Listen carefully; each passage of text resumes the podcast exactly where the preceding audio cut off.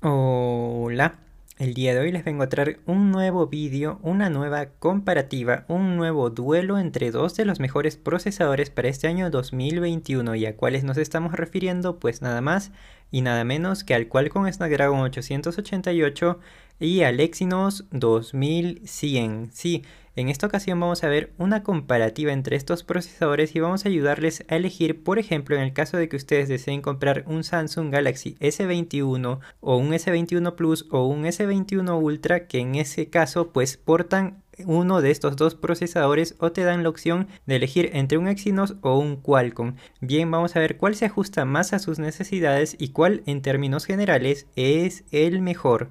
Sin nada más que decir, sean bienvenidos a Easy Tech for All y comencemos.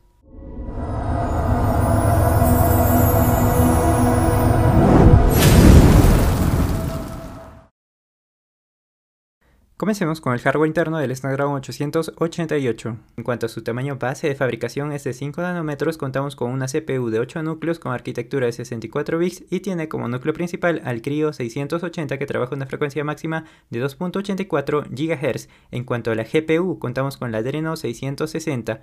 Pasando al apartado de conectividad, tenemos conectividad 5G Dual SIM y tenemos una velocidad máxima de descarga de 7.5 gigabits por segundo y de subida 3 gigabits por segundo. También está presente el Wi-Fi 6E, Bluetooth 5.2 y el NFC. Pasemos ahora al apartado de cámaras y vídeo y aquí vamos a ver que podemos tomar fotos de hasta 200 megapíxeles y grabar vídeos en resolución 8K a 30 frames por segundo y 4K HDR hasta 120 frames por segundo. En cuanto al tipo de pantalla que podemos tener conectados a este procesador es de resolución 4K a 60 Hz de tasa de refresco o QHD Plus con una frecuencia de 144 Hz de tasa de refresco. También está presente el HDR10 Plus y Dolby Vision que nos van a asegurar una excelente calidad en cuanto a la visualización de vídeos. Por último vemos el apartado de las memorias. En cuanto al tipo de memoria RAM que utiliza este procesador son las LPDDR5 que trabajan a una frecuencia de 3200 MHz. En cuanto a la máxima capacidad que pueden tener estas memorias es de 16 GB y en cuanto al tipo de almacenamiento interno es UFS 3.1. Ahora veamos algunas de las tecnologías con las que cuenta este procesador. La primera de ellas es Snapdragon Elite Gaming. Esta tecnología se va a encargar de mejorar la calidad de audio ya que es compatible con Dolby Atmos. También está presente el Qualcomm Acoustic Audio que se va a encargar de eliminar el eco y esto es algo muy útil en el caso de los streamers ya que si tienen más de un dispositivo de entrada de voz pues vamos a poder eliminar el eco de estos dispositivos. Ahora pasemos al Qualcomm Gain Quick Touch. Esta tecnología se va a encargar de reducir la latencia táctil hasta en un 20% en comparación con su predecesor. Y esto es algo muy útil ya que en el caso gaming, pues esto va a reflejar de manera más rápida nuestras acciones. Pasemos al Ultra Smog Gaming. Esta tecnología se va a encargar de brindarnos una buena fluidez en cuanto a gráficos, ya que vamos a poder contar con una tasa de refresco de pantalla de hasta 144 Hz. Pasemos a la siguiente tecnología, Qualcomm Gain Color Plus. Esta tecnología se va a encargar de mejorar el contraste y la saturación de colores en nuestros videojuegos. De esta manera vamos a poder tener colores más vívidos y una mejor experiencia en cuanto a gráficos. Por último, contamos con el Qualcomm Spectra ISP. Esta tecnología nos va a permitir grabar vídeos a una resolución de 4K a 120 frames por segundo. También vamos a poder tomar fotos en modo ráfaga hasta 120 fotos por segundo a una resolución de 12 megapíxeles. Adicional a esto vamos a poder grabar vídeos y tomar fotos con una baja iluminación. Ahora analicemos el hardware interno del Exynos 2100. En cuanto a su tamaño base de fabricación de este procesador es de 5 nanómetros. En cuanto a su CPU contamos con un octa-core que cuenta con una arquitectura de 64 bits y tiene como núcleo principal a la ARM Cortex X1 que trabaja una frecuencia máxima de 2.9 GHz. En cuanto a la GPU contamos con la Mali G78 MP14 que viene a ser una evolución de la G77 que porta el Dimensity 1200. En cuanto a la conectividad, pues tenemos conectividad 5G Dual SIM. En cuanto a la máxima velocidad de descarga que puede tener este procesador es de 7.35 gigabits por segundo y de subida 3.67 gigabits por segundo. Está presente el Wi-Fi 6, Bluetooth 5.2 y el NFC.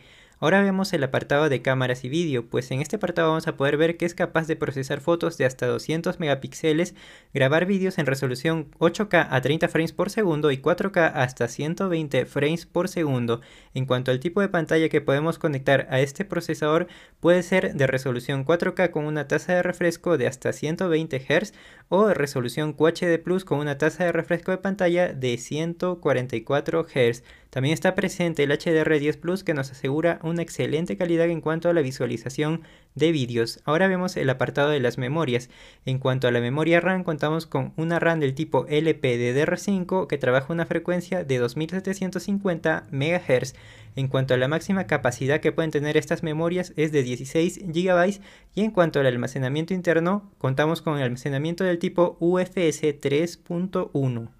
Ahora vemos las tecnologías con las que cuenta este procesador. La primera de ellas se llama Amigo. Esta tecnología tiene como fin mejorar la eficiencia energética tanto de la CPU como de la GPU y en comparación con su predecesor en términos energéticos pues es un 30% más efectivo. Ahora, en el apartado gaming, pues contamos con una tasa de refresco máxima de hasta 144 Hz, la cual nos va a asegurar una excelente calidad y fluidez en cuanto a los gráficos, tanto en vídeos como en los videojuegos. Adicional a esto también vamos a tener 14 motores gráficos que van a estar al interior de nuestra GPU, los cuales tienen como función optimizar el uso energético y también brindarnos una buena durabilidad en cuanto a la batería.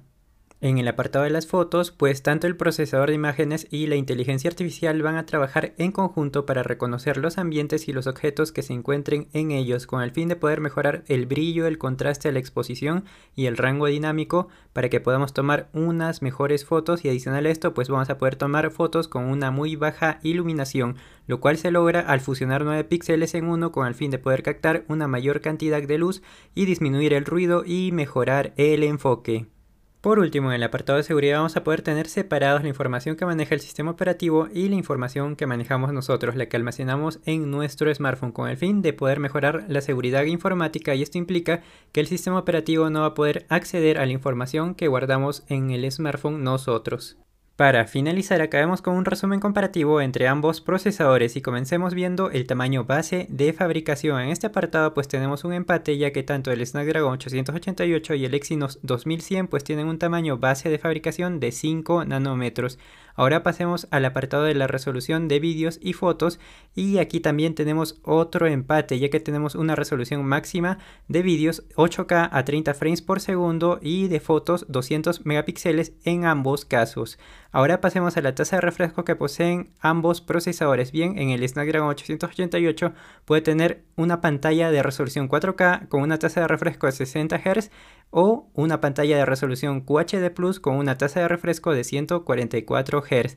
Y en el caso del Exynos 2100 podemos tener una pantalla de resolución 4K con una tasa de refresco de 120 Hz o una pantalla de resolución QHD Plus con una tasa de refresco de 144 Hz. Bien, ahora pasemos al apartado de la potencia y en este apartado pues sí hay una notable diferencia a favor del Snapdragon. En este caso pues tenemos una puntuación de 10 sobre 10 para el Snapdragon 888 y del Exynos pues tenemos una puntuación de 7 sobre 10. En cuanto a la potencia que posee el Exynos, lo posicionaría en un nivel intermedio entre el Snapdragon 865 y el Snapdragon 870. Ahora pasemos al apartado de ahorro energético, pero antes de darles una puntuación me gustaría mostrarles una gráfica de temperatura en la cual vamos a ver a qué temperaturas trabajan durante el Antutu Benchmark. Bien, comencemos con el Snapdragon 888 y en este caso, como podemos ver en la gráfica, pues tenemos una variación de temperatura durante este test de 10.5 grados centígrados y un drenaje de batería de 3%. En el caso del Exynos 2100 contamos con una temperatura máxima de 39 grados centígrados y tenemos una variación de temperatura durante el test de 9.7 grados centígrados. En cuanto al drenaje de la batería, pues tenemos un 4% menos al finalizar este test. Tengan en cuenta que la temperatura máxima que hemos visto en ambas gráficas se puede incrementar aún más al momento de jugar, ya que en ese caso pues vamos a tener que exigir una mayor cantidad de recursos del smartphone durante un mayor tiempo. Hemos podido ver que en ambos casos tienen un ahorro energético muy similar y es por eso que en ambos casos les doy una puntuación de 8 sobre 10. En cuanto a la memoria RAM que portan estos procesadores son del mismo tipo, las LPDDR5, pero se diferencian en cuanto a su frecuencia, ya que en el caso del Snapdragon 888 trabaja una frecuencia de 3200 MHz y en el caso del Exynos 2100 trabaja una frecuencia de 2750 MHz. Ahora, ¿cuál de las dos es mejor si ambas son del mismo tipo? Pues en este caso la mejor vendría a ser la del Snapdragon 888 ya que tiene una mayor frecuencia y esto implica que va a poder procesar una mayor cantidad de información en menos tiempo. Bien, llegamos a la parte final del vídeo y ahora toca decidir cuál de los dos procesadores es el mejor y el ganador viene a ser el Snapdragon 888. Bien, espero que este vídeo les haya podido ser de ayuda, ya saben, cuídense mucho, lávense las manos, usen mascarilla y hasta pronto.